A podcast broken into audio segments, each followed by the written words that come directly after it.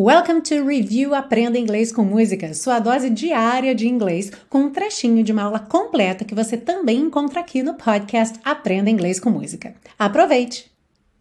E aí chegamos no refrão: Don't show up, don't come out, don't start caring about me now. Aqui de novo, caring up about me now. Muito interessante. A frase é Don't start caring about me now. Então, essa preposição about ficou mesmo cortada no meio. Tirando isso, a gente não tem nada fora do comum, nem mistério de pronúncia aqui, certo? Don't show up.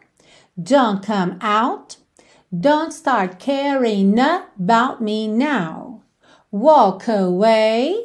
You know how. Don't start caring about me now. Se você ouvir com atenção, você vai reparar aqui uma característica do inglês britânico que é de não enrolar todos os R's, ou seja, aqueles R's que não são de ligação numa próxima vogal, por exemplo, caring, não tem como não enrolar porque ele está juntando o A no I. Então, caring, eu preciso desse som. Mas em start, por exemplo, eu posso tirar essa enroladinha de língua e ter start start, que é uma característica britânica, certo? Então aqui a gente teria don't start caring about me now, ok? Don't start ao invés de don't start. Lembrando sempre que isso é só uma questão de variação de sotaques de diferentes lugares do mundo. Então não existe certo e errado quando a gente fala de sotaque.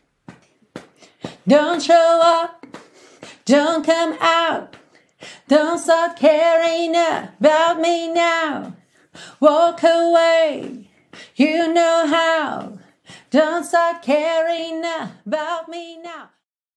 E para você que curte meu jeito de ensinar e busca um curso de inglês passo a passo, conheça o Intensivo de Inglês da Teacher Milena. Meu curso de inglês onde eu te acompanho de pertinho e você ainda tem 30 dias de garantia incondicional. Saiba mais em www.intensivo.teachermilena.com.